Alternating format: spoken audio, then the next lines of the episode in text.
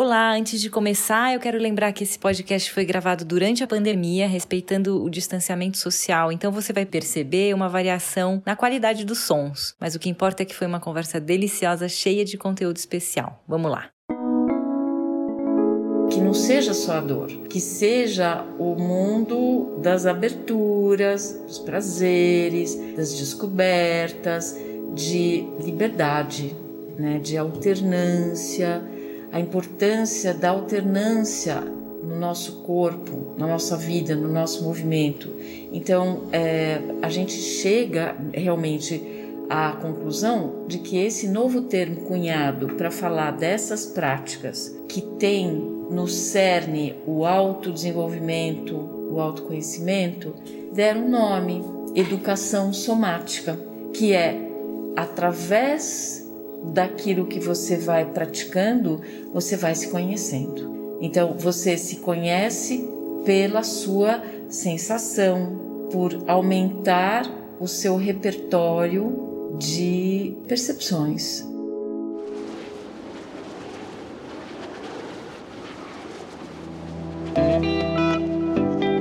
É Bio Cunha, bailarina desde os 8 anos de idade. Apaixonada pelas artes corporais, estudou psicologia na PUC em São Paulo e pôde conhecer profundamente os diferentes tipos de personalidades e como elas modelam o corpo ao longo da vida. Bia criou a técnica Movimentos Integrativos, sobre a qual vamos falar hoje. Eu sou Luciana Branco e você está ouvindo o podcast O que Sei de Mim. Aqui a ideia é conversar com pessoas que há muito tempo estão na trilha do autoconhecimento, assim como eu, e já compartilham o que aprenderam com outras pessoas. É um espaço onde esses buscadores vão contar um pouco sobre as técnicas que usam e compartilhar sobre seus atuais desafios pessoais. No finalzinho do papo, o convidado apresenta uma ferramenta para nos ajudar a experimentar um pouco desse caminho.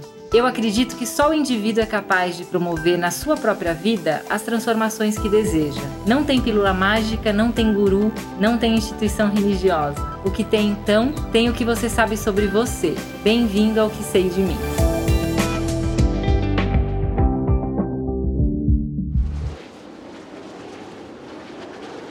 Olá, Bia, que bom receber você aqui. Ah, tô bem contente de estar aqui, Luciana. Acho que esse projeto ele encaixa tão bem com esse momento atual para abrir esses espaços para as pessoas que são buscadoras. Para o ouvinte, eu tenho que contar que eu me conectei profundamente com a Bia por telefone, quando depois de levar mais um cano do meu professor de yoga, na época, eu busquei na internet com urgência um lugar para me exercitar imediatamente perto da minha casa. Liguei para o estúdio da Bia, ela mesma atendeu, me explicou que não era yoga que ela fazia aqui e que eu deveria ler um pouco sobre a técnica que ela pratica. Eu falei: Olha, eu não preciso ler, não, eu só preciso me aterrar. Posso ir? E ela disse: Venha. Então mal sabia eu o presente que tinha sido o cano daquele professor de yoga. Bia, depois dessa história, acho que o ouvinte está super interessado em entender o que são os movimentos integrativos, essa técnica que você desenvolveu. Então, primeiro eu também recebi um presente, a Luciana aqui, esse encontro por telefone mágico e que virou uma história tão é, real né, na nossa vida, me diz um pouco de como os caminhos acontecem na nossa vida, né? Então, e a gente só vai ver depois que eles acontecem. A gente olha para trás, vê um caminho e aí a gente percebe como a gente foi construindo esse caminho, o porquê, o como, o quando. E eu comecei muito cedo e eu também é, ganhei um presente, porque eu, além de dançar, eu sempre tive muito claro, e pessoas que acreditaram em mim desde muito pequena, que a minha missão era também, além de ser bailarina, de dar aula.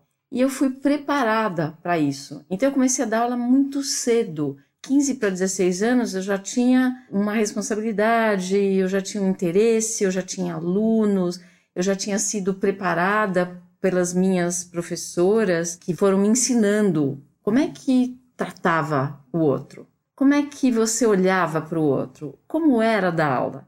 E aí eu fui sendo estimulada a seguir nesse caminho, bem como a dança, e fui indo.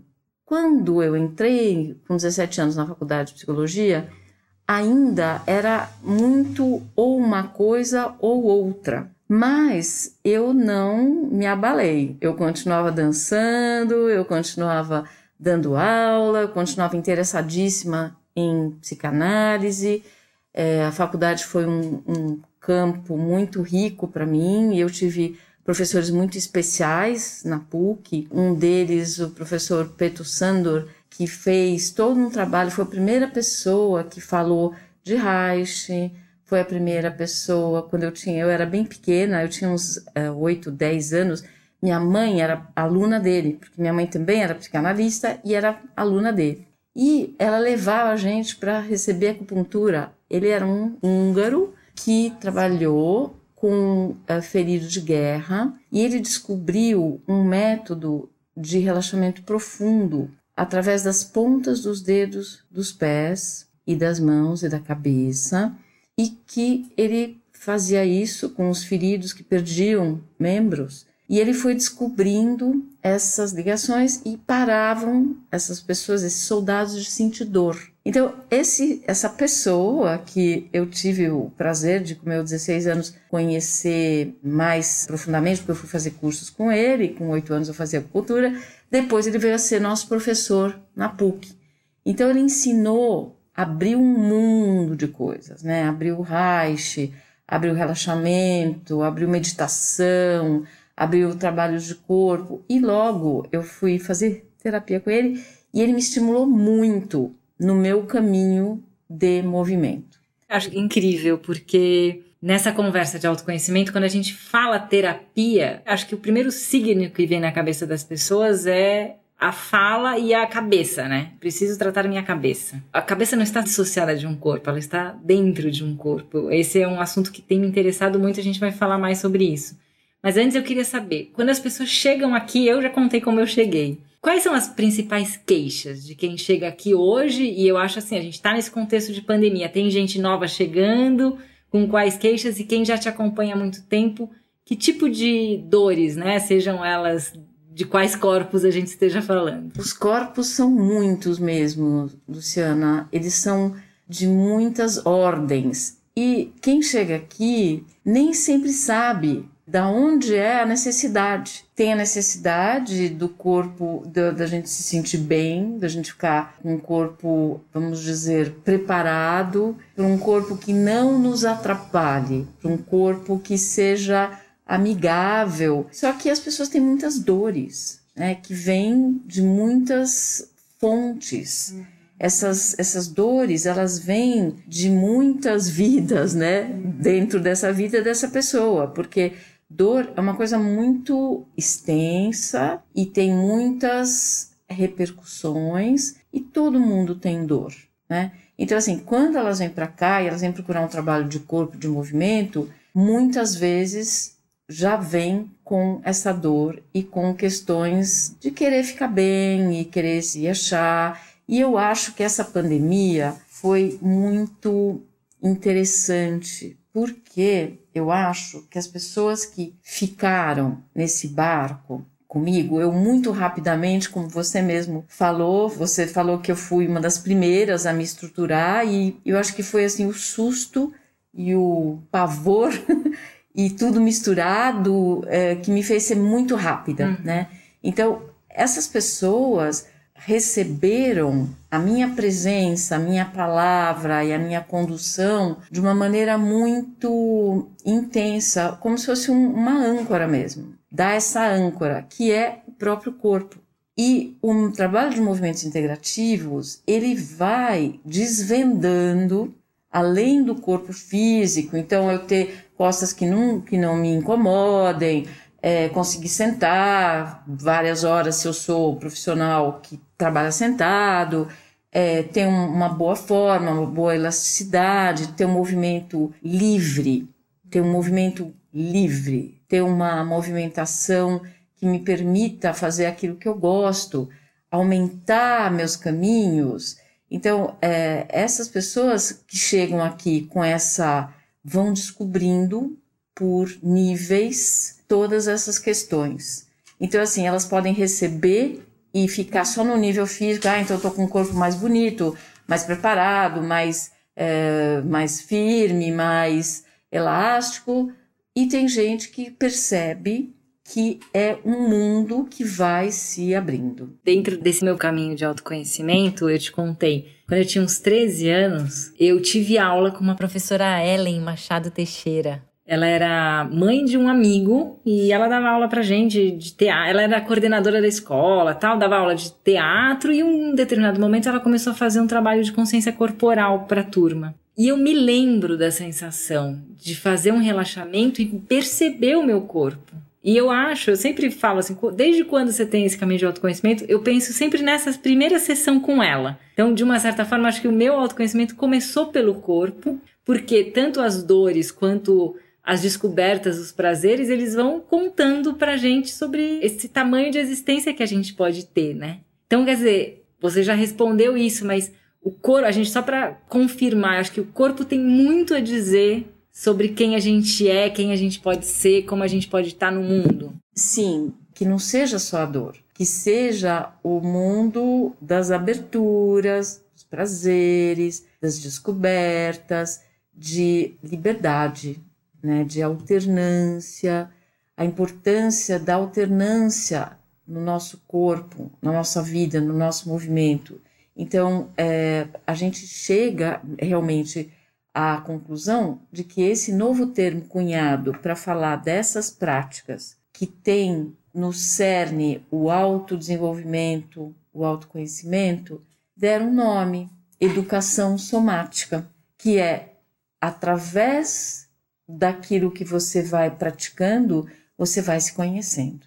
Então, você se conhece pela sua sensação, por aumentar o seu repertório de percepções. Sabe que eu tô lendo uma autora, uma neurocientista chamada Candace Pert, e ela tem uma teoria que eu já considero comprovada, mas ela mesma comprovou, que o subconsciente está no corpo. Porque quantas vezes você mexe em algo e surgem informações e emoções e, e tudo isso? A memória também, né, tá no corpo. Quando a gente fala das diversas estruturas, que quanto mais eu conheço estruturas, desde assim músculos, ossos, articulações, pele, órgãos e fáscia. A gente chegou há vários anos atrás a começar a ver, a revelar a importância dessa estrutura que existe dentro do nosso corpo, que chama fáscia. E essa fáscia, ela é absolutamente fascinante, porque ela vai explicando para gente o lugar de certas porquês. Por exemplo, existem células de sensibilidade refinada nas células da fáscia.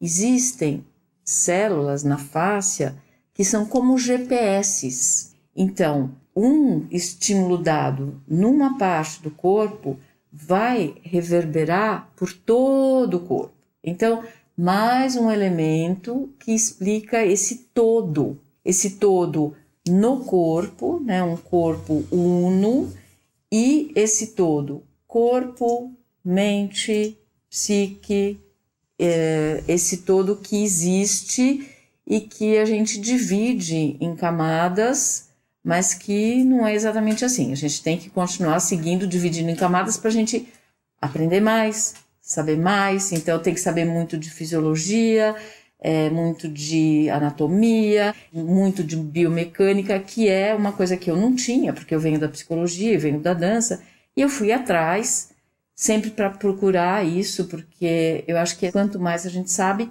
mais elementos a gente tem para enriquecer e para descobrir as novas possibilidades. Para quem está nos escutando agora, que acreditava até esse momento que esse autoconhecimento emocional passaria exclusivamente pela palavra, pode estar tá tomando um susto. O que, que você diria para essa pessoa antes de vir aqui para o seu estúdio? Se olha no espelho, qual é um bom caminho para começar a prestar atenção no próprio corpo como essa, essa porta para se conhecer? Sentir o corpo.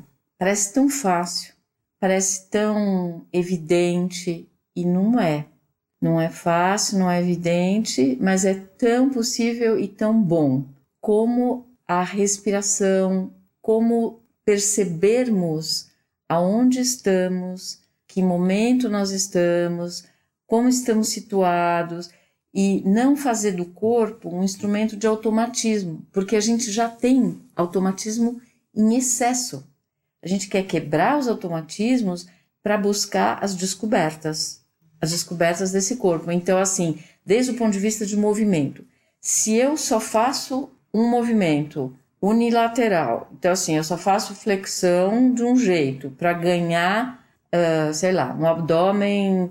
Se eu não exploro de outras maneiras, aquele abdômen vai ficar sempre restrito. Estou falando assim do corpo físico mais uh, que as pessoas têm acesso. Se eu integrar a força com a sensibilidade, aí tem um mundo que se abre. Eu aqui às vezes compartilho um pouco do meu caminho, né? Porque é um projeto que acaba surgindo por conta disso. E hoje eu tenho mudado a alimentação, essa história toda super interessante. E quanto essa questão também da alimentação, que está diretamente relacionada ao corpo, vai expandindo a nossa consciência sobre quem a gente é e onde que estão as nossas dores, sejam elas em quais corpos. Você acredita que o toque do corpo pode transmutar dores? Por exemplo, eu me deparei com mágoas recentemente. Mágoas antigas que estavam aqui que doem no corpo. E eu sei exatamente onde dói. Depois a gente faz uma sessão focada. Tá. Esse trabalho de, de movimento, mas de toque, ele é capaz de transmutar essas memórias e essas dores? Junto com a consciência. Porque assim, o movimento sozinho ou o toque sozinho, ele precisa de uma ressignificação. Então, assim, eu posso aproveitar de várias maneiras. Então, como eu tinha falado, né? Então, assim, tem gente que vem aqui e em vez de fazer um pilates, em vez de fazer uma academia, que é uma coisa mais cuidada, que eu olhe mais, que eu preste mais atenção, tenha confiança no meu trabalho, então vem, faz nesse nível mais, vamos dizer, físico, né? E tem gente que vai descobrindo essas outras camadas, essas outras, esses outros níveis. Então, quando tem uma dor antiga e que eu até sei como, vamos dizer, debelar essa dor por, ah, vou fazer a massagem, ela vai, mas ela volta. Se existe uma ressignificação disso que passe pela mente, aí tudo se transforma. É a minha visão não é o meu verbal falante, não é aquela psicanálise de caricatura, não é, mas é a revelação da minha ressignificação. É interessante pensar nisso porque se bobear, a gente também pode criar uma nova cisão, né? E achar que a palavra não serve e só Sim. o que serve é o corpo, né? Sim, perfeito. Exatamente. A gente já tinha falado um pouco sobre a fáscia e é impressionante fazendo a prática com você a perceber a fáscia, né? Não saber sobre a fáscia, mas perceber. Explica um pouco mais para o ouvinte o que, tá. que é a fáscia e quais benefícios existem ao se ter consciência dela. A fáscia é uma só. O que, que a gente pode imaginar? Sabe uma laranja cortada ao meio, que tem aquela parte branquinha da laranja e que ela vai contendo várias áreas que vão se subdividindo em pequenos gominhos, gominhos, gominhos, gominhos, e ela transpassa tudo, é uma estrutura só na laranja. Então, assim, ela interpenetra, ela vai da esquerda para a direita, de cima para baixo, ela tem todo aquele redondo. Então, o que a gente pode imaginar é uma estrutura parecida no nosso corpo, só que não é como a laranja porque ela é elástica. Deveria ser elástica. O que, que mantém essa elasticidade da fáscia? Movimento. O corpo foi feito para se movimentar. Descobriu-se isso. Tá, tem a fáscia, aqueles primeiros pioneiros que foram descobrindo sobre isso, porque os meus mestres, impressionante, a dança já dá isso. A dança já dá esse todo. Não tem como subdividir. Ah, vou fazer aula de perna. Isso não existe. Quer dizer, eu, eu até posso treinar certas coisas, mas é o corpo se movimentando como um todo. Então a dança já dá isso pra gente. Mas esse movimento, ele tem que ser muito esperto, vamos dizer assim, para você manter todas as características que a fáscia precisa para se manter viva, para se manter elástica, resistente, resiliente, para que o nosso corpo funcione no seu máximo vigor. Então, assim, imagine o seguinte: sabe aquela pelinha transparente quando a gente vai ver, assim, por exemplo, num, num açougue, eles retiram aquela película transparente, ou o ovo, aquela película. Então imagina uma película dessa, só que ela vai pelo corpo inteiro, todos os órgãos, enervação, dentro do cérebro, tudo que é pele. Se a gente puxar um pouquinho a nossa pele, tem uma face superficial. E nessa face superficial, por que, que você está falando do movimento, do toque? O toque dependendo do toque que eu faço, eu vou estar tá dando um estímulo para a face. Então eu tenho células, achava-se, tá bom, depois que se descobriu a face, ah, tá bom, ela contém. Não, ela não só contém, separa, interpenetra e dá pra gente a arquitetura do corpo. Ao contrário do que se achava antes, a gente achava que a gente tinha um esqueleto e o esqueleto uhum. era o rei do pedaço. Era o esqueleto que sustentava tudo. Não. Imagina ao contrário, imagina assim, um balão de gás pleno, que é o nosso corpo, e o esqueleto faz parte desse todo. É muito importante, mas não é ele o, o principal, rei. o rei. E essa arquitetura do corpo é que foi sendo ao mesmo tempo estudada, está sendo estudada cada vez mais, e esse tecido fáscia, ele tem células de diferentes qualidades. Por exemplo, estímulo mais forte, ele vai estimular determinadas células. Estímulos suaves na pele vão estimular outro tipo de células dentro da fáscia. E aí faz sentido, sabe uma teia de aranha? Uhum. Você puxa um pedacinho, o todo se move com muita clareza. Então, coisas que os meus mestres, que eu tive muita sorte de ter tido, bom, começou na dança, e aí eu fui tendo professores e mestres muito incríveis. Eles sabiam a prática. E eu mesma sabia a prática e eu dizia intuitivamente, quando mexia uma coisa e a outra, sei lá, fazia um trabalho no pé, e aí eu sentia na cabeça, aí eu falava intuitivamente, falava, gente, é uma reação bio química, porque parecia coisa de maluco, né? Faz um exercício na perna, o meu abdômen e minha língua ficam não sei como. Mas isso é real e muito importante. Eu ia te perguntar, agradeço você ter falado sobre as diferentes células, porque eu ia te perguntar de que tipo de célula ela é feita. Super interessante essa informação. Eu fico com a impressão que a fáscia é uma rede de informação, porque você mexe realmente no pé e aí uma informação passa pelo corpo e expande, enfim. É isso mesmo, é uma rede de informações e essa rede de informações é isso mesmo.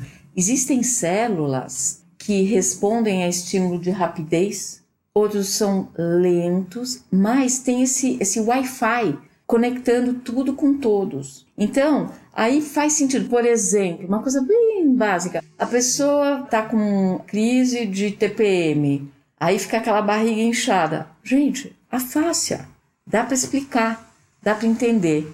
Ela dói? Não, ela não dói, mas ela transmite para o cérebro muito rapidamente.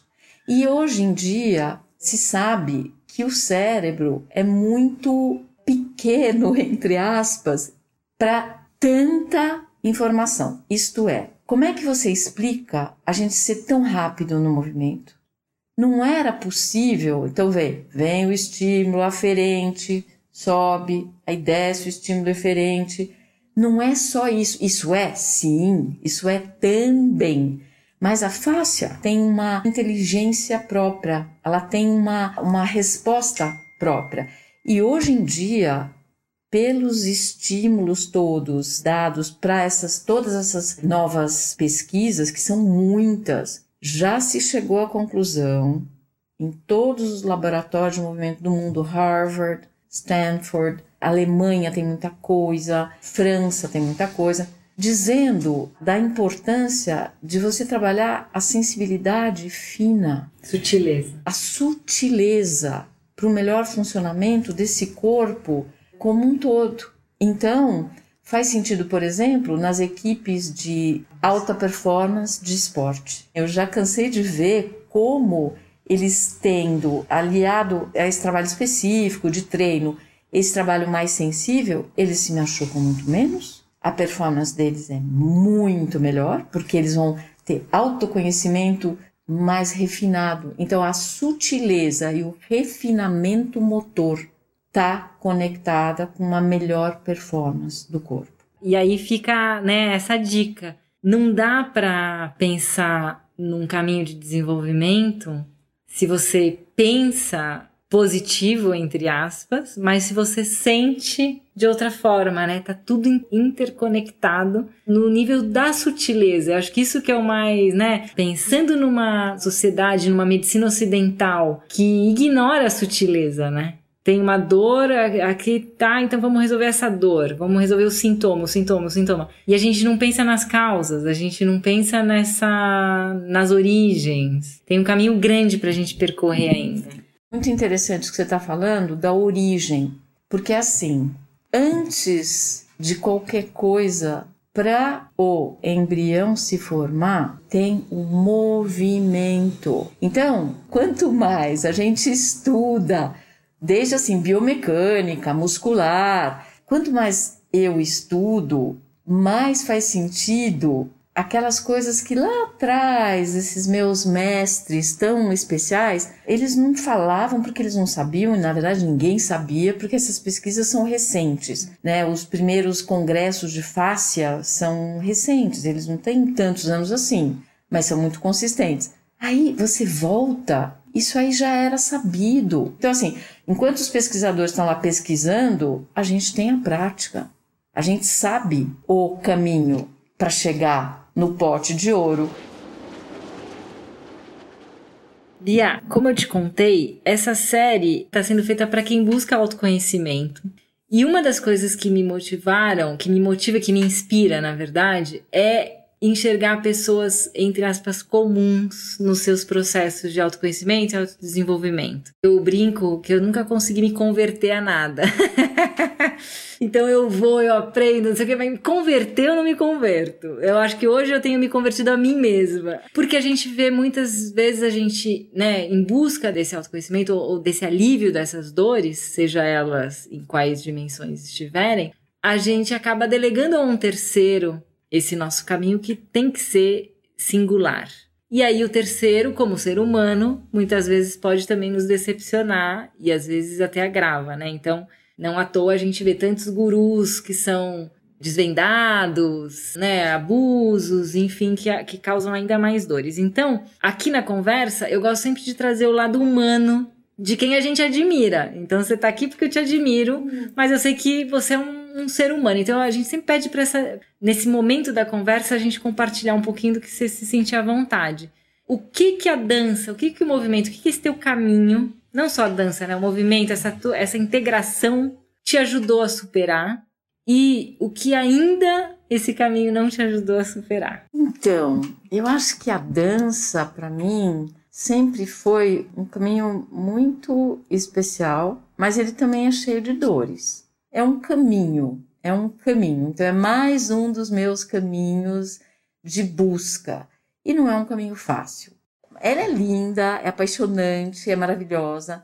Ela tem suas origens, essa dança específica que chama Odissi, que é a que eu faço. Ela vem de templos muito lindos lá na Índia, de uma região muito especial.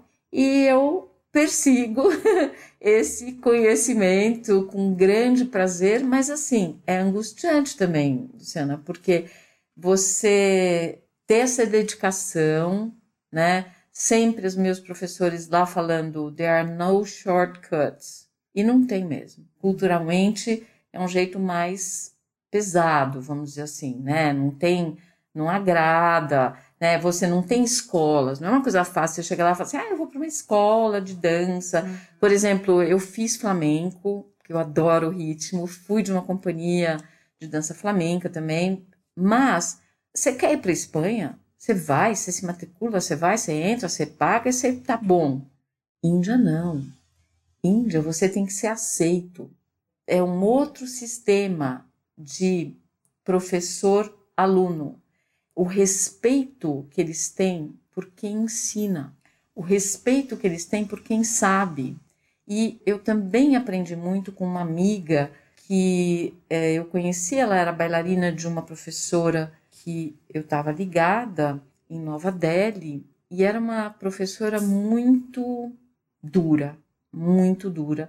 Às vezes eu que não era admoestada, não era é, chamada, eu saía para chorar em nome dessa minha amiga, de tão bruta que ela era.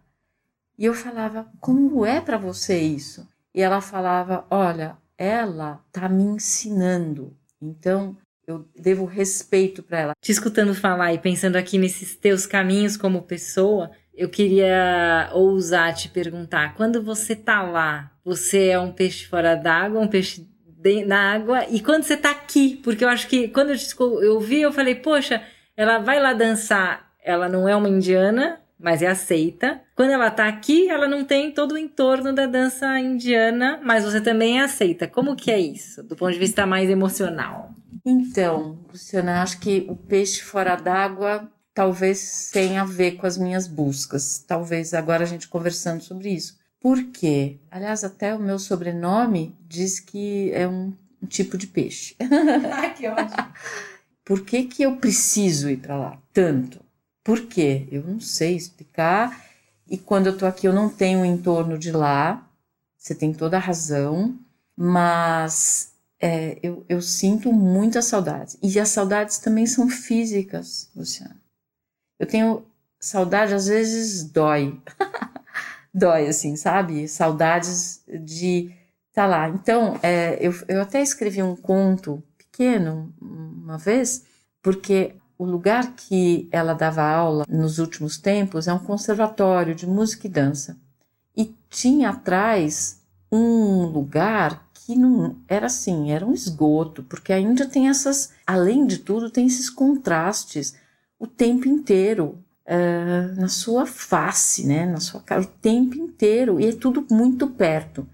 Então, eu lembro da sensação de estar tá lá, de abrir a janela, de olhar para aquele córrego que estava completamente tomado, era uma coisa horrível, né? O cheiro era um esgoto a céu aberto e de repente a música tocava e eu começava a dançar e eu era feliz. Me parece que é um é um caminho que você segue do seu corpo, né? Não tem explicação com as palavras, já que a gente está falando tanto de corpo e palavra mas o teu corpo te leva e você vai. E eu acho que isso é. Porque isso é, é algo que se adquire escutando os nossos silêncios, né? E é tão difícil escutar e confiar que não se sabe porquê, mas é lá que eu preciso estar. Então, Luciana, como eu não venho da fisioterapia, né, falando assim mais de mim, como você pediu, eu sempre me cobrei como, né? E as pessoas é, não sei se cobrava ou não, mas eu me cobrava. Então eu fui estudar, eu fui fazer especializações junto a fisioterapeutas e que eram especializações para fisioterapeutas. E eu não entendia, Luciana. Eu me sentia às vezes assim, lá no começo da minha carreira, lá atrás. No começo não, mas assim, quando eu tinha uns 20 e poucos anos que eu comecei a estudar fisiologia e biomecânica, eu falava, mas não, não é possível. Essa coisa assim, puxa um músculo e ele vem, essa coisa mais mental. Para mim, eu falava, eu venho da dança, eu não entendo esse picotar, esse picotar do corpo. Eu não entendia, quer dizer, eu até entendia, assim, a gente ia para laboratório, via as peças, tal, mas essa coisa então só antagonista, agonista, antagonista, essa coisa mais para mim, eu falava, gente, é muito mais do que isso, não é possível. Então, as confirmações que aquilo que eles querem é aquilo que a gente que vem da dança e que estudou com esses mestres, Klaus Viana, tantos outros, eu, eu nem sei nomear, tantos outros que me acompanharam, e também de massagem, porque a massagem é muito importante, muito importante. Você vê, a massagem é dada na Índia dentro da maternidade, no dia que a criança nasce. Na criança? Na criança. E, e essa criança, quer dizer, a Chantala, na verdade, assim, é, foi um médico francês que foi para a Índia e viu uma mulher chamada Chantala fazendo massagem no seu bebê. Mas essa massagem, ela é, é uma coisa cultural. Existe ponto. Ela existe. Então, uma das vezes que eu fui, eu fiquei na casa da minha professora, então, e eu vi toda a gravidez dela, ela desde pegar o exame, ficar grávida, quatro meses, depois eu fui lá com nove meses, depois eu, eu sou madrinha dessa criança, hoje é um menino de um rapaz, músico, maravilhoso, de 20 anos, e assim, ele vinha uma mulher só para dar massagem nele, com nata de leite que vinha fresca para dar o que eles chamam de continente. E o que é o continente? Contorno. Então a massagem é espetacular. E aí tinha uma manobra que eu não usava fazer no sarang de jeito nenhum, porque eu tinha medo, né? Porque precisa de muita prática. Que era, eles faziam um tipo um looping na criança para lidar com medo. Então tem coisas assim né? Eu posso passar muitas horas falando, mas assim, das cadeias musculares, que foi o que eu estudei, vamos dizer que é uma coisa que guia também o meu trabalho, é essa biomecânica que lida com o fato de sermos corpos diferentes e atrás desses corpos diferentes tem pessoas diferentes. O que esse caminho todo, porque é muito bonito, é um caminho de, né, o que você conta da massagem, de generosidade, né? De mostrar para o outro que ele é amado, né? Que ele está sendo bem recebido, que ele pode confiar, ele pode se entregar. Afinal, ele está recebendo um toque amoroso, né? Acho que falta tanto, né? O que que esse caminho todo ainda te desafia, se você se sentir a vontade de compartilhar? O que que ainda dói aí? Eu continuo em busca sempre para desvendar. Que bom, a gente tem muito ainda para aprender. Lia, para finalizar, quero te pedir. Eu aposto que, que quem não mexe o corpo, quem ainda não descobriu esse universo que no qual mora, não precisa viajar, já que a gente não pode viajar para se distrair e tem a viagem interna, é, que você propusesse algum, alguma condução aí para as pessoas, né, para o ouvinte poder experimentar o próprio corpo. Então, eu acho que aonde você estiver, sentado, de pé, deitado. Se você puder ter essa experiência deitado, é bom, é gostoso. E é muito diferente quando a gente deita com essa atitude de atenção. Então, de sentar ou de estar deitado, dá o tempo para a gente escutar nosso corpo sem interferir, sentir se você estiver de pé, se você estiver sentado e se você estiver deitado, sentir os pés, sentir a conexão dos nossos pés, parte de baixo, em cima, o que vibra, sentir o formato, sentir as pernas, sem chegar nos joelhos. Observa. Sente as pernas aqui agora. Vai subindo pela frente, pela parte de dentro, parte de fora e sente o movimento que a sua respiração te dá. Vai subindo pela bacia, sente o tamanho, sente que às vezes a sua respiração está mostrando que ela existe lá na sua bacia, atrás, no assoalho pélvico, no abdômen. Sente agora, vai subindo e sente suas costelas. Sente o movimento de ampliação das costelas de entrega. Sente a sua respiração pelo nariz.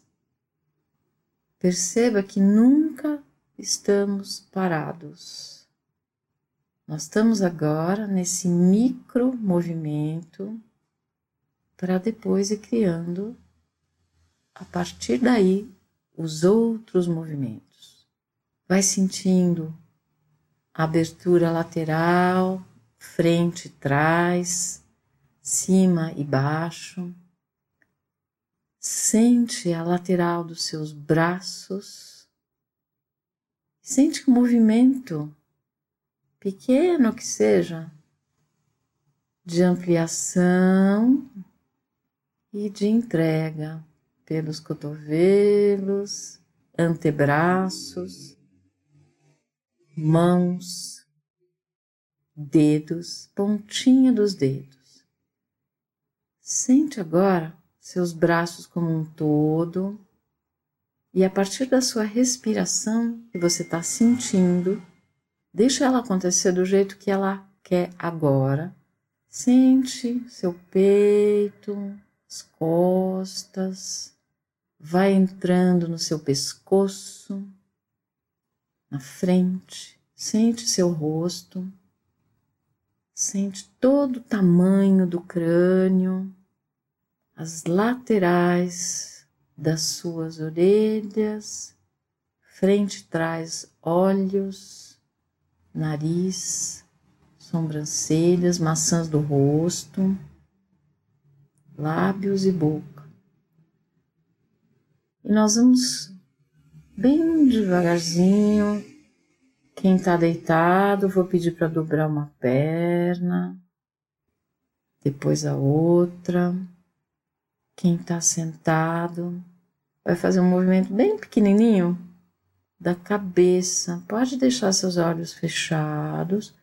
Movimenta a cabeça devagarzinho, como se você quisesse olhar para um lado Vai sentindo a respiração, depois vai indo para o outro lado.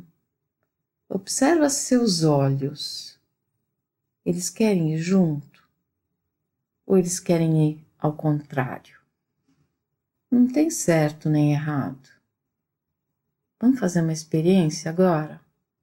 Você vai levar a sua cabeça para um lado e vai olhar para o lado oposto.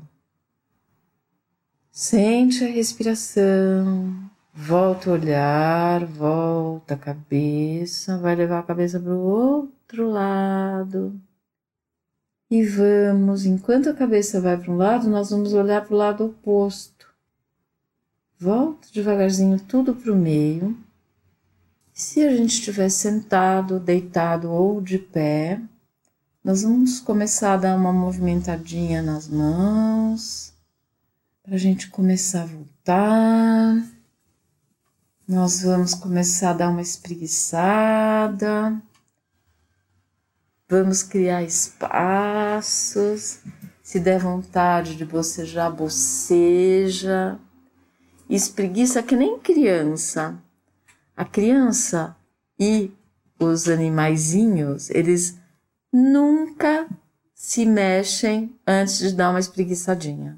Então, é que assim, a gente deu agora só um toquezinho, né, da gente sentir a respiração, para a gente partir daí, né, mas nas aulas nem sempre tem isso, a gente às vezes começa mais ativo, mas o sentir, posso estar tá aqui conversando com você, está sentindo meu pé, estou aqui bem posicionada, estou movimentando minhas mãos, e eu volto a insistir nesse espreguiçar para todo mundo.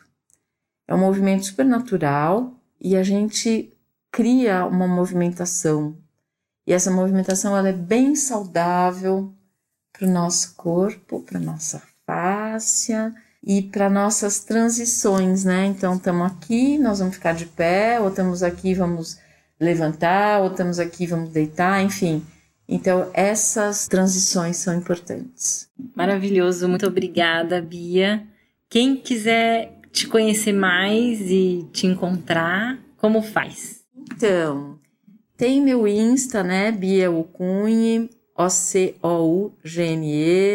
Tem Face, tem site e tem a possibilidade de vocês virem aqui. A gente está com aulas híbridas Estamos online desde o dia 18 de março do ano passado, já faz um ano. E apesar de estarmos online, as pessoas estão muito bem assistidas, né? Tem gente que vem aqui também. Então, tem as aulas de grupo, as aulas individuais. Assim, eu vou ter muito prazer que vocês me liguem para conversar e para a gente trocar mais ideias. Obrigada pela conversa, Bia. Esse foi mais um papo de O que sei de mim. O que eu sei de mim hoje é que eu vou continuar no movimento de descoberta. E, enfim, continua com a gente, porque a gente sabe que não tem guru, não tem pílula mágica, não tem instituição religiosa, só tem o que você sabe sobre você. Obrigada. O que sei de mim é uma produção da Querovi Podcasts. A produção de áudio e mixagem são da Hidrofonia. A concepção e a apresentação são minhas, Luciana Branco. Conta pra mim o que você achou desse episódio lá no Instagram, o que sei de mim. Conta também o que você sabe sobre você. Até o nosso próximo papo.